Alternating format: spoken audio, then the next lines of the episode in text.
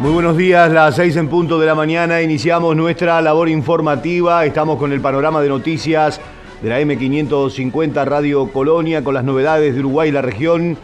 La producción periodística de Federico Cabrera, la puesta al aire Gustavo González, quien les habla, Martín Cabrera ya. Estamos dando la bienvenida para transitar juntos hasta las 7 de la mañana con las noticias. La temperatura actual en Colonia, 14 grados, una máxima prevista para hoy de 20 grados cielo nuboso, presencia de neblinas, probables precipitaciones escasas y aisladas para mañana viernes, 3 la mínima, 15 la máxima, con cielo algo nuboso, heladas agrometeorológicas, el sábado 5 de mínima, 20 la máxima, con cielo algo nuboso y nuboso. Mientras tanto, en la República Argentina, en Capital Federal, a esta hora, 13 grados, 3 décimas, cielo cubierto con neblina, la humedad 97%, visibilidad reducida, 6 kilómetros. La máxima prevista para hoy 19 grados, para mañana en Capital Federal 7 de mínima, 16 la máxima y para el fin de semana la temperatura máxima no superará los 20 grados, bajas temperaturas con cielo parcialmente nublado, según el Servicio Meteorológico Argentino. Nos damos una recorrida por los títulos de la prensa uruguaya. El 41% de las embarazadas aún no se agendó para vacunarse con Pfizer, titula esta mañana el diario El País. Combinar vacunas contra el COVID, ¿qué se estudia y por qué sería efectivo? Un informe especial que presenta la portada eh, digital de El Matutino. Ningún menor de 30 años vacunado murió con COVID-19. ¿Por qué Uruguay es un país caro? Las pistas que da un informe de análisis de precios. Áspero debate en la Cámara de Diputados por la libertad de prensa son los temas que destaca el diario El País en esta jornada. Mientras tanto, en el diario El Observador, la portada hoy se eh, presenta con el título Gobierno abre 50 millones de dólares más de gasto en primera infancia y busca ampliar cobertura de CAIF. Ejecutivo anunció lineamientos de la rendición de cuentas en la coalición. Ven poco margen para redistribución en Parlamento, aunque el proyecto no será a tapa cerrada. Este es el título destacado en El Observador. Otro de los temas que hoy presenta este matutino, las vacunas reducen la mortalidad, pero ¿por qué todavía no se traduce en las cifras? Es el informe especial que presenta precisamente esta mañana, donde dice las vacunas reducirán la mortalidad en el corto plazo según los expertos, pero se debe bajar la movilidad para ver el efecto. En esa carrera tenemos todas las de perder si no tomamos otras medidas, según una inmunóloga consultada al respecto. Vamos ahora con otros temas destacados en las noticias uruguayas. La selección, el camino hacia el Mundial es largo y duro, dijo Diego Godín, expresándose en las redes sociales. Hoy más que nunca confío en mis compañeros y este grupo increíble de personas para que lleguen resultados y buenas sensaciones, dijo el capitán celeste. Gobierno anunció apoyo de 50 millones de dólares para niños de 0 a 3 años a partir del 2022. En cuanto a COVID-19, 67 fallecimientos en la víspera, 486 pacientes en CTI, 3.449 nuevos casos en 22.520 análisis. Actualmente hay 35.117 personas cursando la enfermedad, 335 de ellas corresponden a personal de la salud. Facundo Torres, Peñarol mejoró su contrato y aumentó la cláusula a 20 millones de dólares. Se hablaba que había interés en la República Argentina por llevar al delantero uruguayo que defiende a Peñarol. River Plate era uno de los equipos que podía eh, precisamente tener eh, alguna aspiración o interés por el delantero. Susana Jiménez tiene coronavirus, presentó síntomas el día que se vacunó en Punta del Este. Nos vamos ahora a la República Argentina, 6 de la mañana, 4 minutos. A la espera de la ley pandemia, el gobierno argentino prepara un DNU con menos restricciones para las próximas semanas, titula esta mañana Infobae.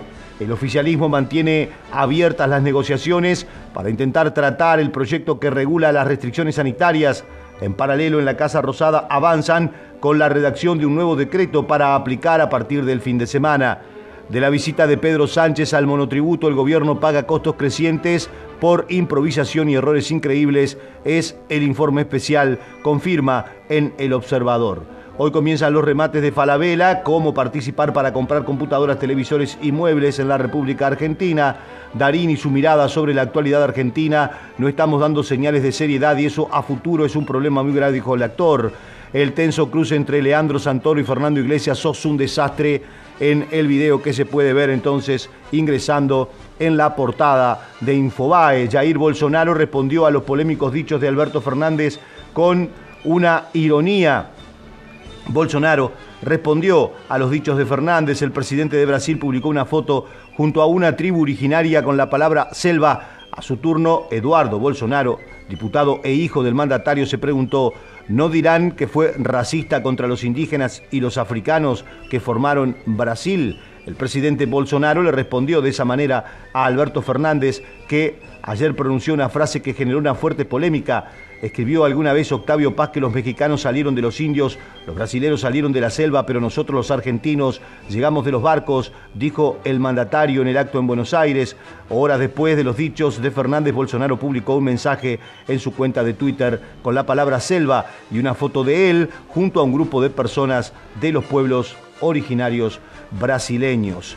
Octavio Paz Solito Nevia, realmente cuando Fernández usó la expresión seguramente se hacía o hacía referencia a una canción de Nevia que eh, señala esta frase a la que estábamos dando lectura.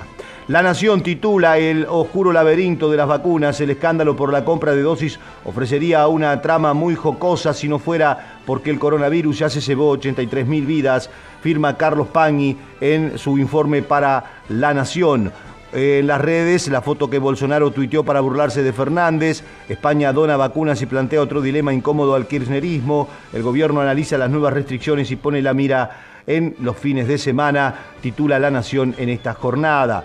Eh, Clarín, tras su polémica frase, en Brasil acusan de racista a Alberto Fernández y también hay indignación en México. Los comentarios del presidente argentino sobre los orígenes de esos pueblos tuvieron un fuerte rechazo.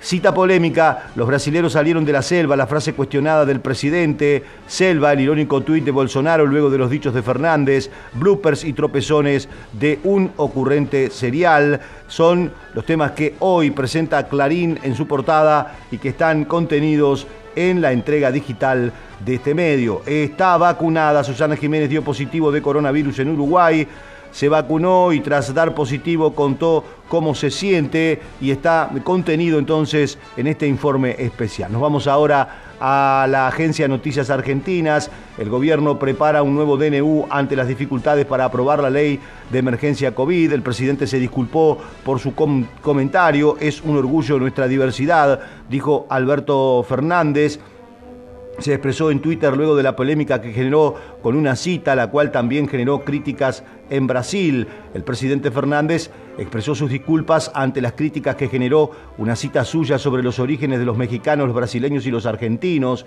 Escribió alguna vez Octavio Paz, fue lo que dijo el presidente, que los mexicanos salieron de los indios, los brasileros salieron de la selva, pero nosotros los argentinos llegamos de los barcos y eran barcos que venían de Europa y así construimos nuestra sociedad fue lo que dijo Fernández durante una conferencia conjunta con su par español Pedro Sánchez en la Casa Rosada. Más allá que la cita, como decíamos, no es del Premio Nobel de Literatura, sino de una canción de Lito Nevia, su comentario generó polémica y críticas de propios y extraños en las redes sociales, por lo que el presidente expresó, a nadie quise ofender, de todas formas, quien se haya sentido ofendido o invisibilizado, desde ya mis disculpas. Son algunos de los temas que hoy destaca la prensa en el Río de la Plata. Son las 6 de la mañana, 9 minutos. Comunicate con nosotros por WhatsApp. 598-092-560-565 o al 598-092-338-126. Los sábados, los sábados, a partir de las 18, un duende acompañará tu tarde. Un clásico de la radio. Multitemático, divertido, solidario, con grandes invitados y muy buena música. Aquí, en AM 550, llega El Duende. Guillermo Petruccelli.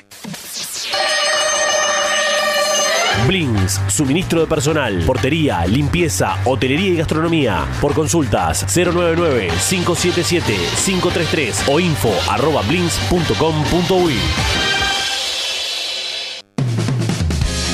Veo las cosas como son. Estés donde estés. Todos los días de 17 a 18 pone AM550 que tu vuelta a casa va a ser más divertida. Chelo Grandío y el Profe Pellegrini te acompañan con la mejor información y otra mirada de la actualidad. Gritalo. Por AM550. Transmite CW1 AM550. 550. La radio del Río de la Plata.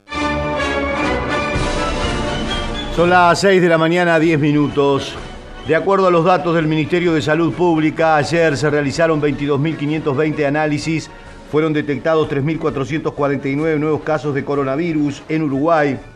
Además, fallecieron 67 personas, 486 permanecen internadas en cuidados intensivos.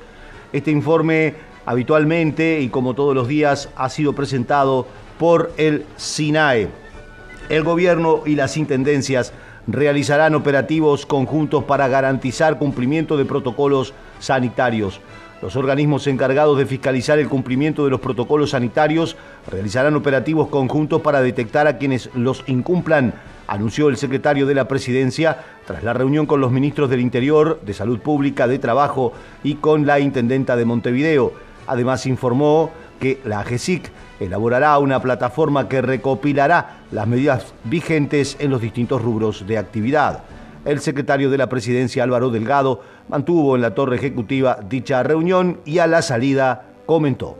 Bueno, esta es una reunión que sugirió el presidente de la República, pidió que convocáramos en la torre ejecutiva el día de hoy eh, al ministro del Interior, Luis Alberto Gebra, al ministro de Salud Pública, Daniel Salinas, al ministro de Trabajo, Pablo Mieres, y a la intendenta de Montevideo, Carolina Cose, para coordinar, planificar y ejecutar un mayor nivel de planificación y acción vinculado al- a la fiscalización de los protocolos sanitarios.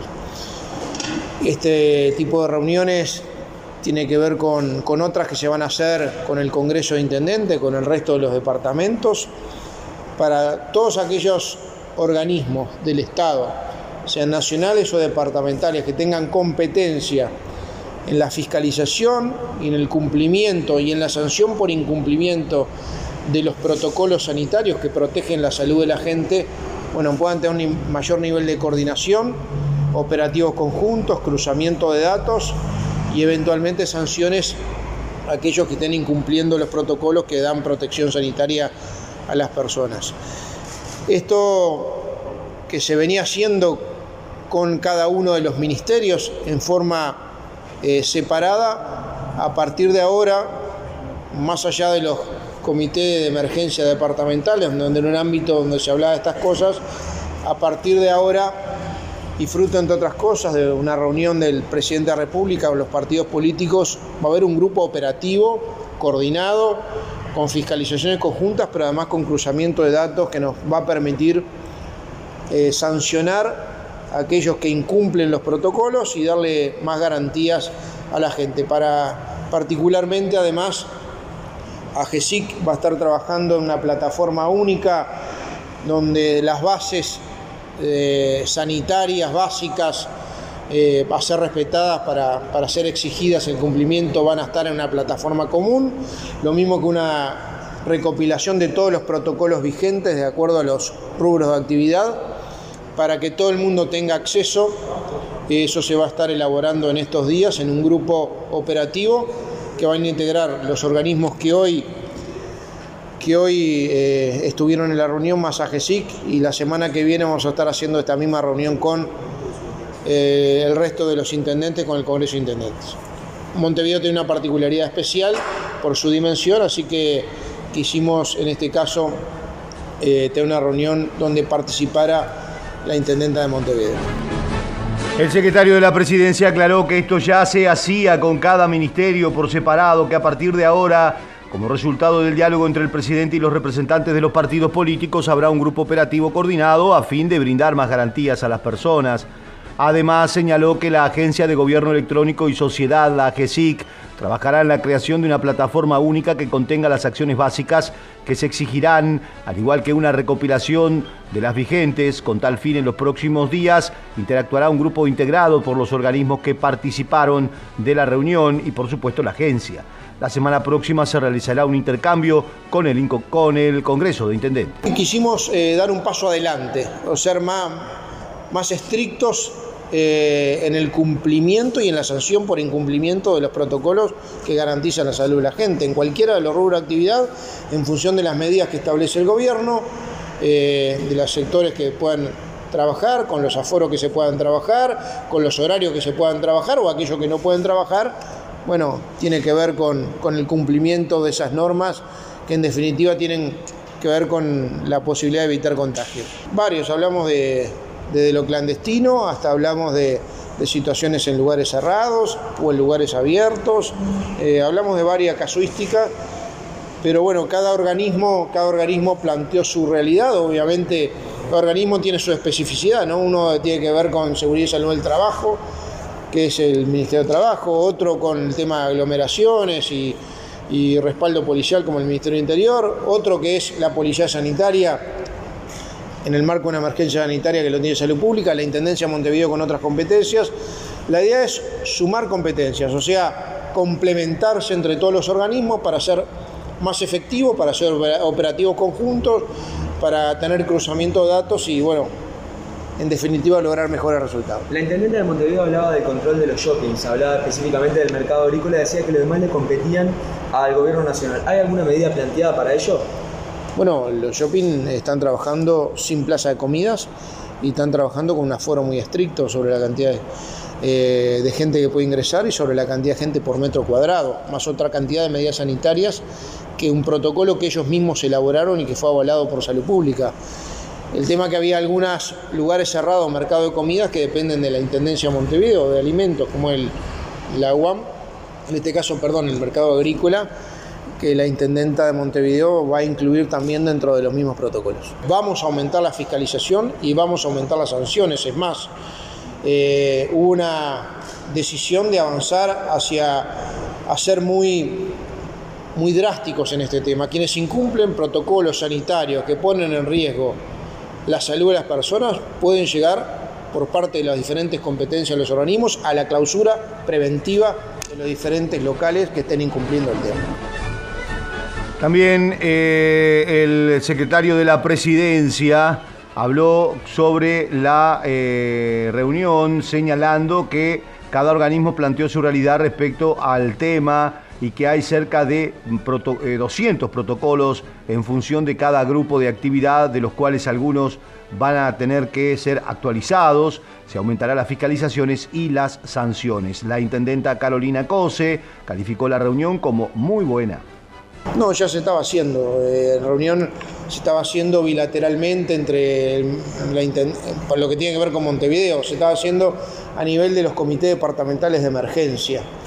Lo que quisimos darle ahora es un- una coordinación mayor, pero además con unas competencias complementadas mucho más fuertes, porque tiene que ver también con un nivel de sanciones mucho más fuerte.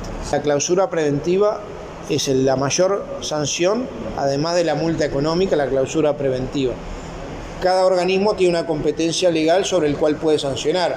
La idea es poder complementarlos porque la especificidad en marco de las competencias normativas de cada organismo son diferentes. Eh, obviamente el Ministerio de Trabajo la ve desde el punto de vista de salud del trabajador. Si está en riesgo la salud del trabajador porque determinado comercio no cumple con las condiciones para sus trabajadores, eh, lo sanciona y puede llegar a la clausura preventiva.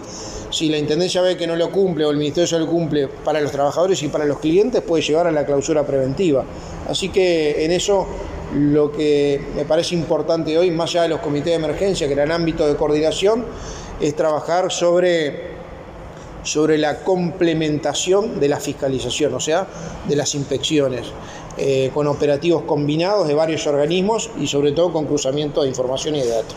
En Facebook somos arroba Radio Colonia AM550. Las dos orillas, de 18 a 19, con Guillermo Marconi.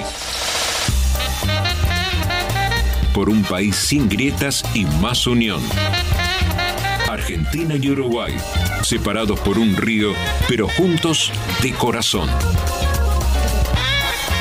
Las dos orillas, de lunes a viernes, de 18 a 19, por AM550. Nuestro objetivo es garantizar que todos los argentinos estemos protegidos de enfermedades prevenibles por vacunación. Synergium Biotech, Producción Nacional de Vacunas.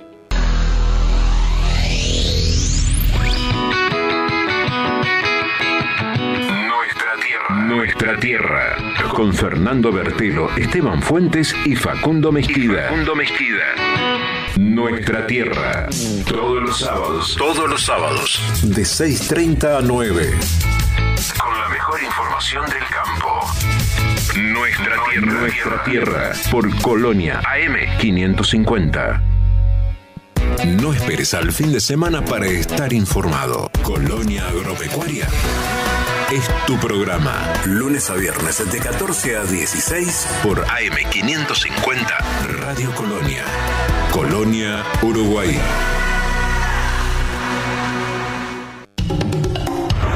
Transmite CW1 AM550. AM550. La radio del Río de la Plata. Comenzó vacunación de menores de 18 años con 157 mil jóvenes inscriptos. En el primer día de vacunación a menores de edad, el subsecretario de Salud Pública, José Luis Achán, informó de un universo de 280 mil adolescentes, se registraron 157 mil. Hasta ahora se asignó día y hora a más de 60 mil y se continuará haciéndolo durante la semana, expresó. Sí, es muy auspiciosa esta etapa que estamos comenzando hoy en la vacunación a los menores de edad.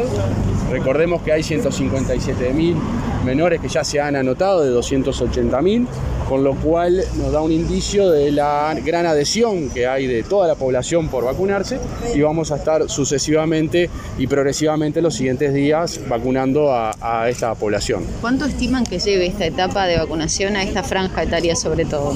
Bueno, nosotros venimos entregando cupos semanalmente.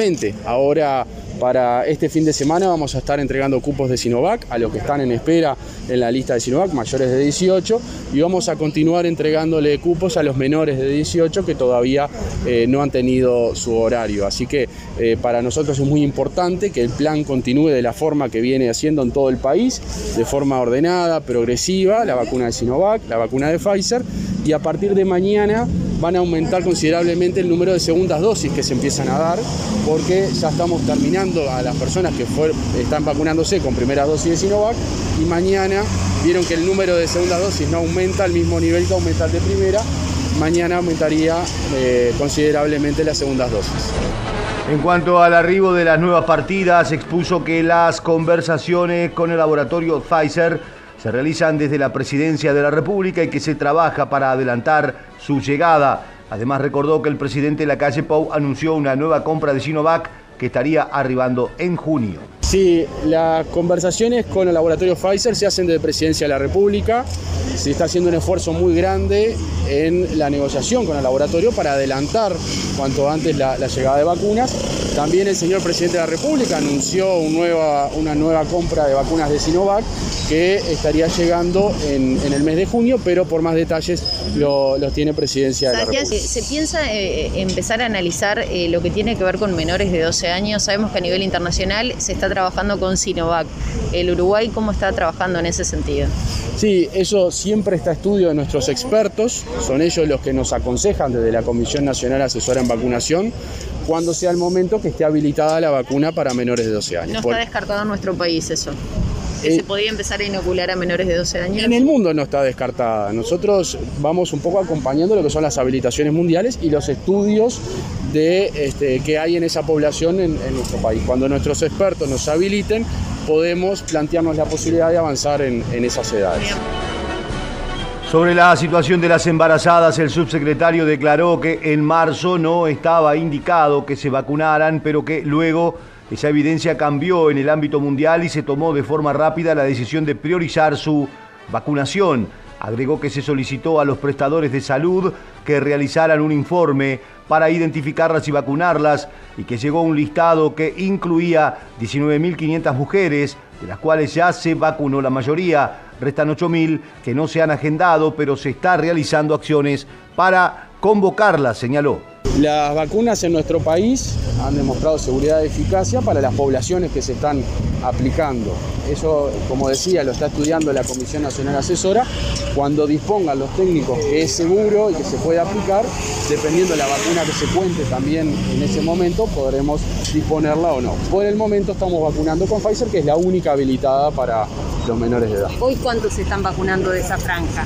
Estamos, eh, ya le entregamos cupo a más de 66 mil y vamos a seguir entregando a lo largo de esta semana de los 157 mil que, que están anotados. Progresivamente, como decíamos, vamos a ir Es avanzando. decreciente. ¿Cuándo estiman que van a estar po- vacunando la población más joven, estos de 12 ya para estar terminando? Sí, es decreciente. Empezamos por los de 17 años, vamos a seguir progresivamente.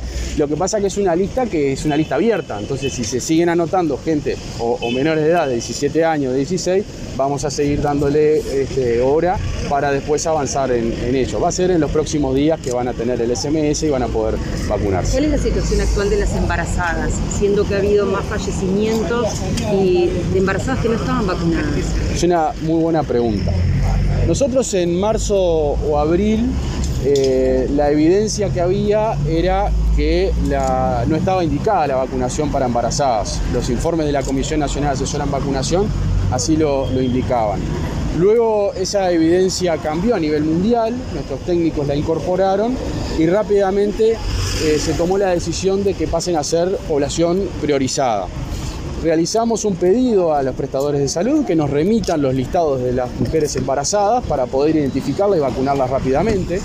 Nos llegaron 19.500 eh, personas, mujeres para vacunar, de las cuales ya se han vacunado la, la mayoría y quedan 8.000 que aún no han pedido agenda, que no han solicitado agenda para vacunarse. A esas mujeres le estamos haciendo acciones de este, llamados a la- para que se anoten. Le estamos mandando SMS, las estamos convocando por distintos medios para que eh, concerten su cita en la vacunación. Son 8.000 que sabemos que están en situación de embarazo y que aún no han solicitado agenda por motivos personales. A esas les pedimos que se vacunen porque como saben ahora son población priorizada. Apenas detectamos que una mujer embarazada se anota, le damos hora enseguida. Y déjame anunciarte algo, porque acordamos con la dirección del Centro Hospitalario Pereira Rosell que puedan disponer de vacunas, de vacunas de Pfizer, para todas las mujeres que vayan a hacer consulta, vayan a su consulta por este embarazo en el hospital y se puedan vacunar en ese momento. A partir de este viernes, eh, probablemente, o sea, mañana, ya estén las vacunas en el hospital para que las mujeres que vayan a su consulta puedan vacunarse en ese momento. Sin necesario agendarse previamente. No, van a estar agendada la consulta. Claro. Eh, entonces, Pero no cuando para van a- vacunación, pero sin embargo... cuando hacen la consulta con el médico, van- pasan por el, el vacunatorio y ya pueden recibir su dosis correspondiente de la vacuna. Como decíamos, eh, ayer comenzó la vacunación contra el coronavirus COVID-19 para los adolescentes entre 12 y 17 años. El informe de los colegas con la palabra de los jóvenes. Y los jóvenes son más dinámicos a la hora de, de entrar al vacunatorio. Este, ya como que vienen más preparados ellos a la hora de vacunar. Todo espectacular. En el día de hoy la verdad que espectacular. Tienen que venir acompañado del padre, los padres tienen que ver el tema del, del documento para, para firmar.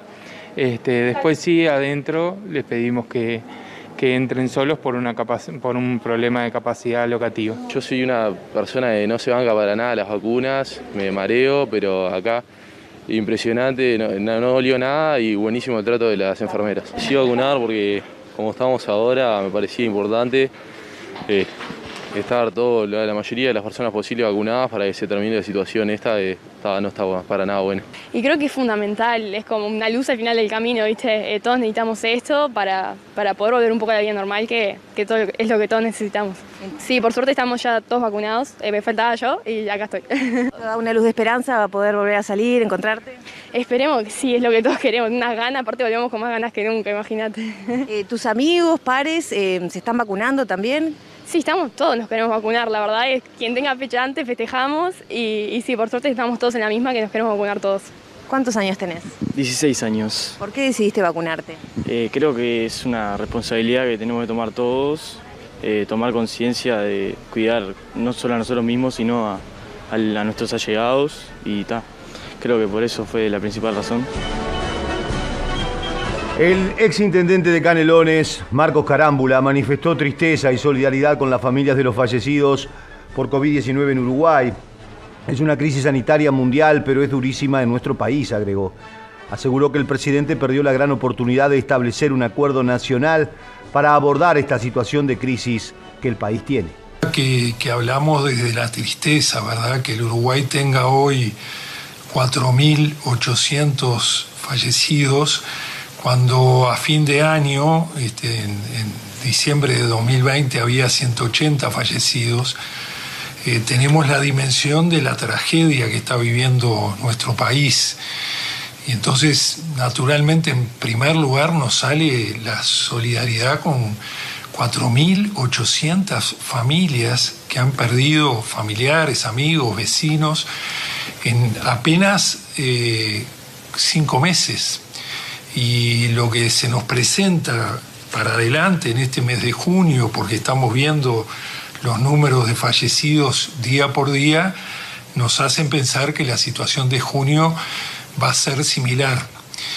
Entonces, lo primero que queremos plantear es esa tristeza que nos apena eh, cuando el Uruguay es en el día de hoy uno de los países que tiene un mayor número de contagios cada 100.000 habitantes en el mundo y cuando tiene el mayor número de fallecidos por millón de habitantes en el mundo.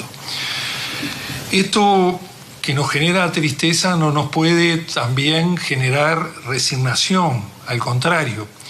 Nosotros planteamos siempre el diálogo, nosotros planteamos siempre algo que es característico de los uruguayos, que es escucharnos, que es no oírnos, escucharnos, dialogar, tener la cercanía con el otro, cualquiera sea su postura política en una situación de crisis, porque no podemos dejar de usar el término crisis, porque es una crisis sanitaria mundial, pero es una crisis sanitaria durísima en nuestro país.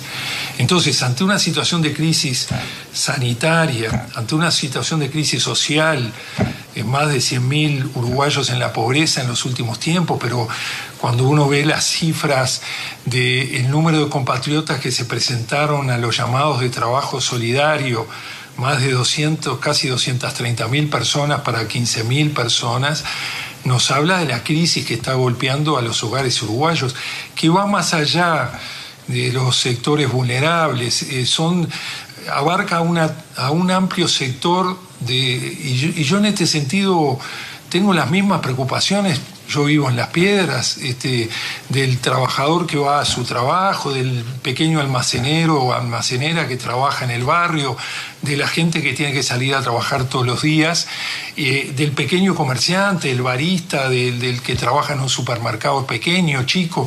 Eh, tenemos las mismas preocupaciones. Pero antes que nada tenemos la preocupación por la vida. Hay un objetivo acá en el país que es salvar las vidas.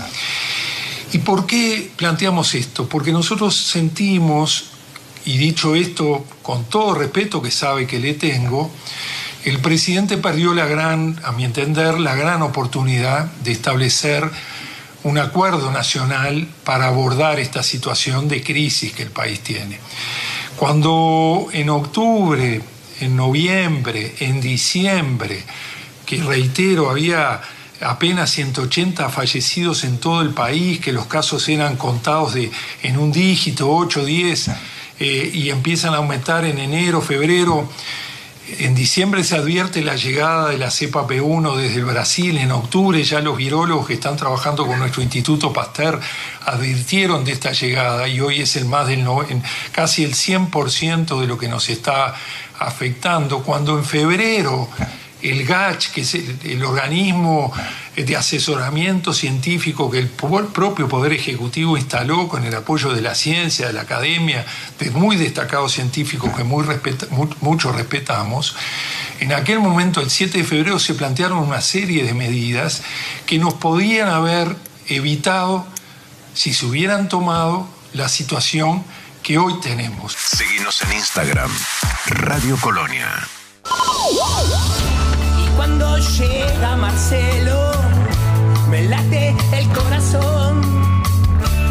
¿Cómo te va, Benedetto? ¿Cómo te va, Benedetto?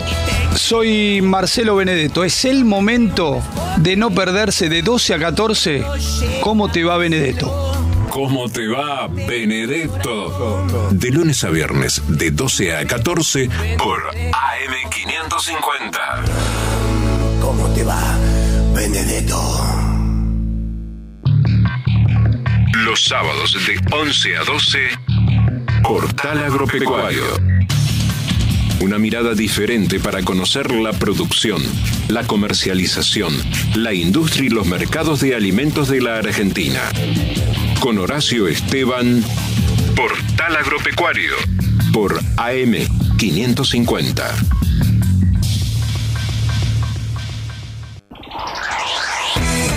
Transmite CW1 AM550. 550.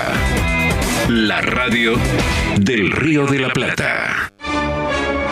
Son las 6 de la mañana, 36 minutos. El canciller Bustillo dijo que los comentarios de la embajadora de Palestina en Uruguay, Nadia Rashid, fueron pocos felices. También destacó que Uruguay mantiene su esperanza en cuanto a la flexibilización del Mercosur.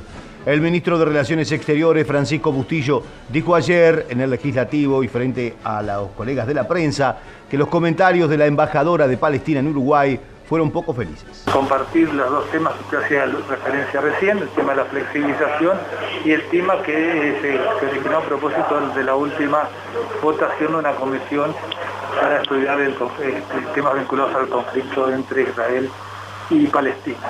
Respecto a la flexibilización, bueno, sí, tenemos por delante ahora, en los próximos días, eh, un, un encuentro del Consejo del Mercado Común, encuentro que iba a ser el día 8, pero finalmente quedó aplazado y se va a realizar, entiendo yo que en la, la semana que comienza el día 20 o 21.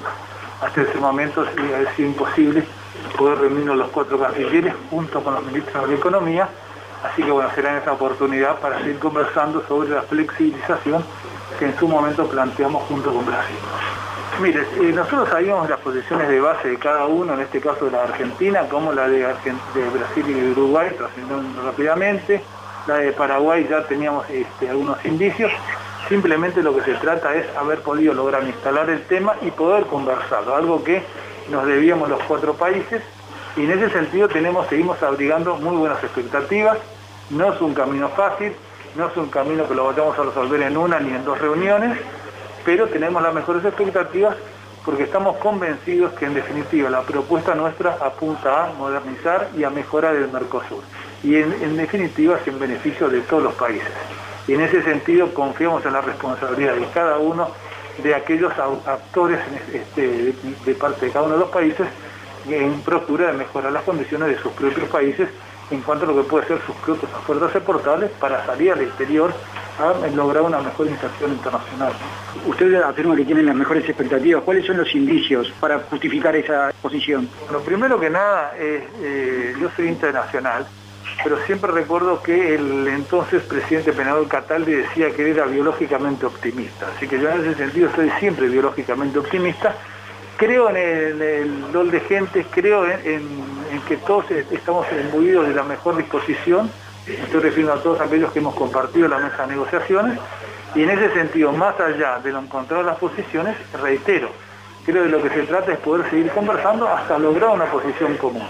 A esta altura, este, el Mercosur, que ya lleva 30 años, necesita necesariamente ayornarse. Y cuando hablamos de ayornarse es, las actuales circunstancias, lograr una mejor iniciación internacional. No nos parecieron felices para nada, estamos eh, esperando que regrese del exterior para convocarla, para poder conversar y hacerle saber lo poco feliz que estuvo. ¿Qué otras cosas no le gustaron de la Se trata de una profesional excelente, hemos dado cuenta de ello, además tenemos una correcta, muy correcta relación, hemos podido compartir con ella, pero en este caso nos parecieron poco felices la expresión que Uruguay estaba del otro estaba en otro lado de la historia o algo por el estilo. Me parece que no se comparece con lo que se espera de una representante diplomática, ella lo es, es una extraordinaria profesional y me parece que este, no se corresponde, insisto, con esa trayectoria que le cabe a ella ni el respeto que merece Uruguay en el mundo. Porque precisamente, si la, este, si, eh, la posición de Uruguay es importante, tanto para Israel como para Palestina, es en, razón de que la voz de Uruguay es escuchada y respetada en el concierto internacional. Ahora, más allá del momento en el que se votó la comisión, que usted ha explicado por qué no, entendía que ese momento no era oportuno, ¿Considera que no es necesario investigar si ha habido crímenes de guerra en, este conflicto? Hay muchas ya comisiones actuando, muchos órganos de la propia Naciones Unidas que están involucrados en la temática y que están actuando y que están investigando. Eso no, este, no era específicamente un tema de esta comisión, sino que apuntaba a otros aspectos que no venían al caso y que, insisto, particularmente lo más importante, no procuraban lo que sí estaban procurando otros actores importantes de la comunidad internacional, bregando por rápidamente lograr un, este, cese de las hostilidades y definitivamente instalar la paz en. El gobierno incrementará recursos destinados a la primera infancia en la próxima rendición de cuentas. Todos los recursos adicionales de la rendición de cuentas serán dirigidos a los programas que protegen a los niños de 0 a 3 años, e informaron los responsables de Economía y Finanzas, Azucena Arbeleche, y de Desarrollo Social, Martín Lema, en una rueda de prensa. Además, el apoyo sanitario, social y económico administrado a través del Fondo Coronavirus ascenderá a 980 millones de dólares este año.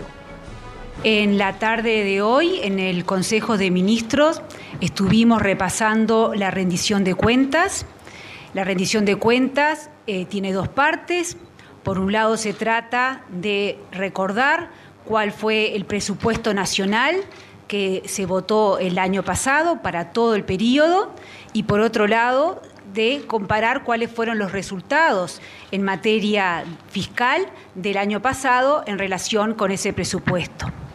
A su vez, se puede, es una instancia en donde se pueden modificar los gastos que se han aprobado para los años 22 para adelante. Con respecto a la primera parte, a lo que es el presupuesto nacional, repasamos que se votó un presupuesto sin aumento de impuestos, a pesar que recordemos que el punto inicial fiscal era muy comprometido y que por muchos lados se decía que únicamente la salida era aumentando impuestos. En segundo lugar, el presupuesto nacional que se votó, que se diseñó, estaba basado en aumentar el crecimiento y aumentar el empleo. Fue un presupuesto además muy responsable en donde las medidas que se pusieron adelante se pensaron para que sean sostenibles en el tiempo, no ir para adelante y para atrás. Y finalmente ese presupuesto nacional estuvo focalizado en la persona, no en la institución, el organismo que gasta, sino que los recursos lleguen a cada uno de los uruguayos que tienen que llegar. En cuanto al fondo coronavirus, anunció la ministra que este año llegará a 980 millones de dólares y sobre el programa de respaldo a los niños de 0 a 3 años en situación de vulnerabilidad, agregó que el gobierno destinará 50 millones de dólares a partir del 2022. Cuando repasamos los resultados fiscales, los compromisos del gobierno en materia fiscal, observamos que se cumplieron todas las metas fiscales que el gobierno se había puesto para el año 2020.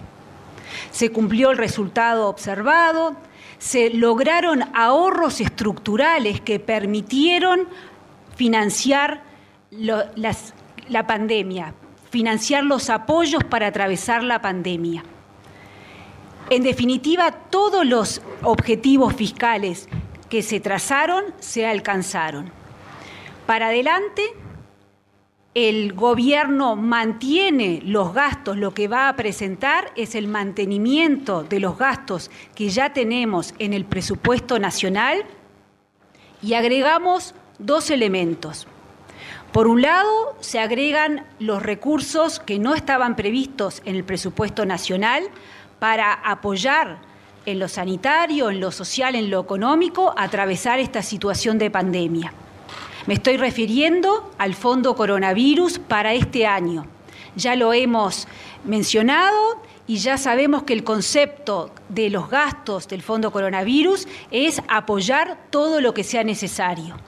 Hoy hemos presentado otro número, la cifra a la que asciende hoy el Fondo Coronavirus para este año es de 980 millones de dólares. Hasta aquí lo conocido, ¿Qué es lo que presentamos hoy para agregar al presupuesto nacional?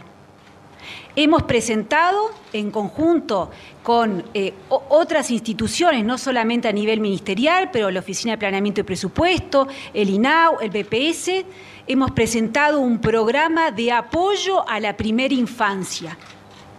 El gobierno prioriza todos los recursos adicionales en este presupuesto, en esta rendición de cuentas, que se suma al presupuesto nacional lo prioriza para los niños entre 0 y 3 años. Por su parte, el ministro Lema sostuvo que se analizan de forma coordinada entre las instituciones los programas dedicados a la primera infancia.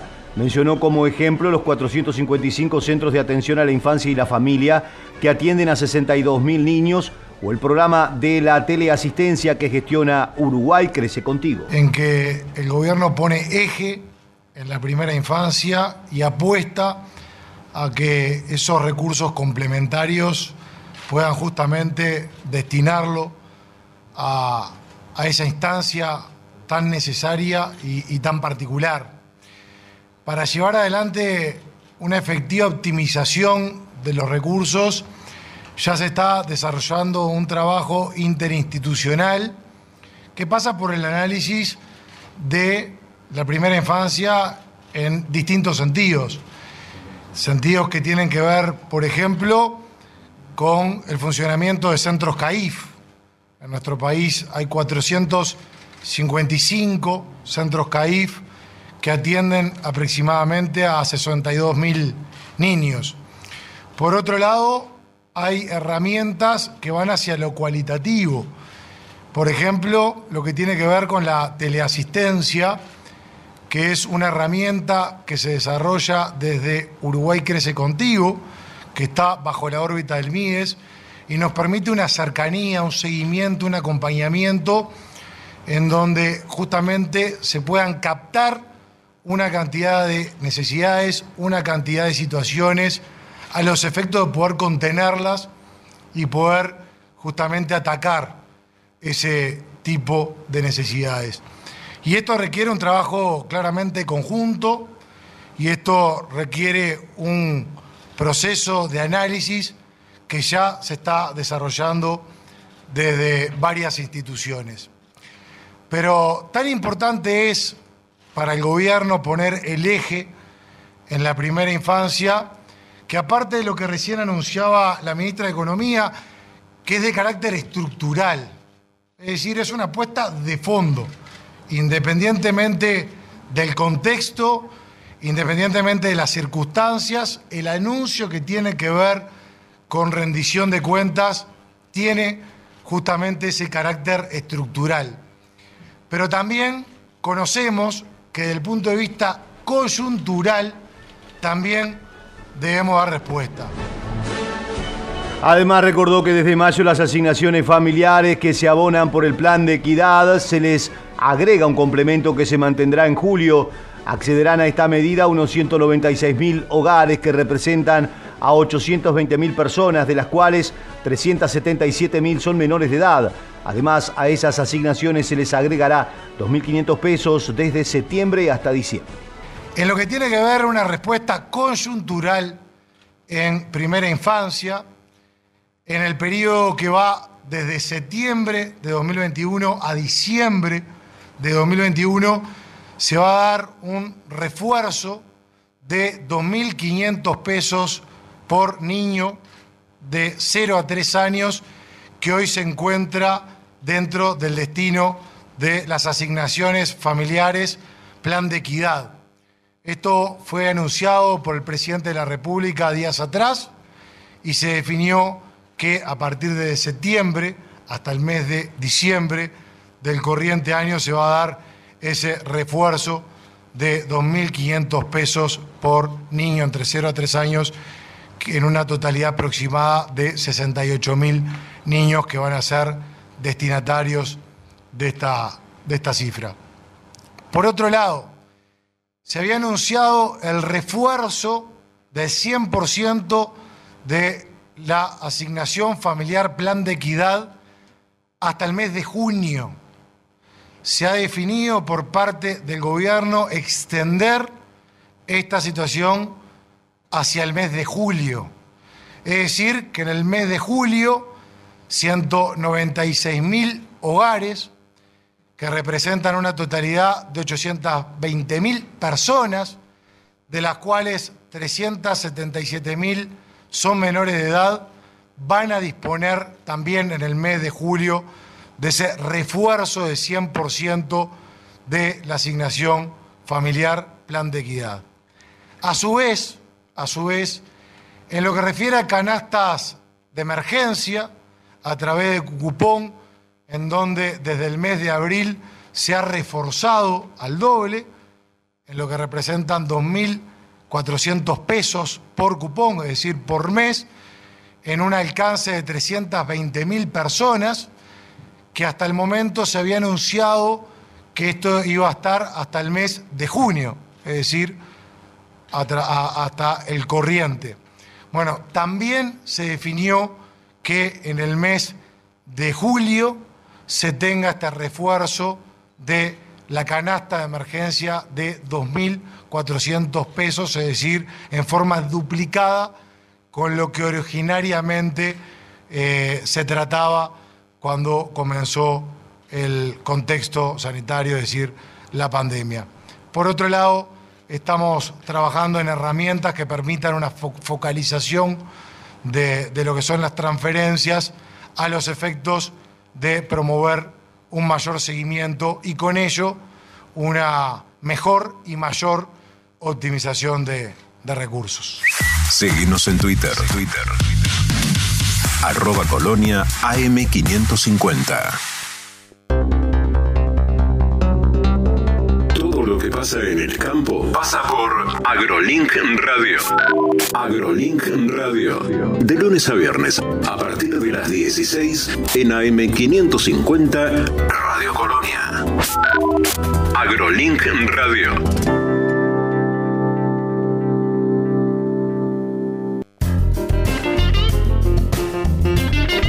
De 9 a 12 llega Hola Chiche por AM550. Hola Chiche. Todos los días en AM550 la mirada aguda de Chiche Helblum te cuenta la actualidad. La gran mañana de Chiche, de 9 a 12, por AM550. Transmite CW1 AM550. La radio del Río de la Plata. Faltan siete minutos para las siete. Uruguayos vuelven al turismo de salida con destinos como España, México y Estados Unidos.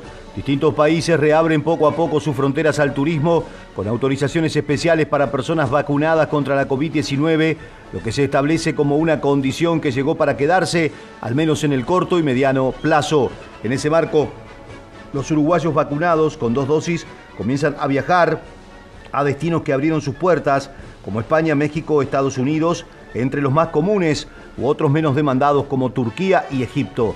Estos son algunos de los destinos que ya se pueden visitar, según indicó el presidente de la Asociación Uruguaya de Agencias de Viajes, Carlos Pera.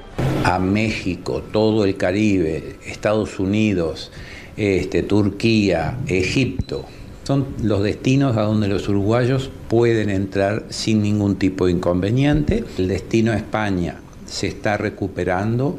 Los uruguayos hoy en día pueden ir vacunados a, a España y lo más interesante, pueden regresar a cualquiera de, de cualquiera de estos destinos que estábamos conversando reingresar a nuestro país sin necesidad de hacer cuarentena siempre y cuando estén vacunados. Vaya desde la Asociación Uruguaya de Agencias de Viajes un mensaje de optimismo, un mensaje de decirle a los, uruguayos, muchachos, vamos a ir preparando las maletas porque eh, se viene, ya se puede, ya son muchos los uruguayos que están, están viajando y esto va cambiando día a día porque día a día los países van cambiando sus políticas y las posibilidades de viajes van aumentando.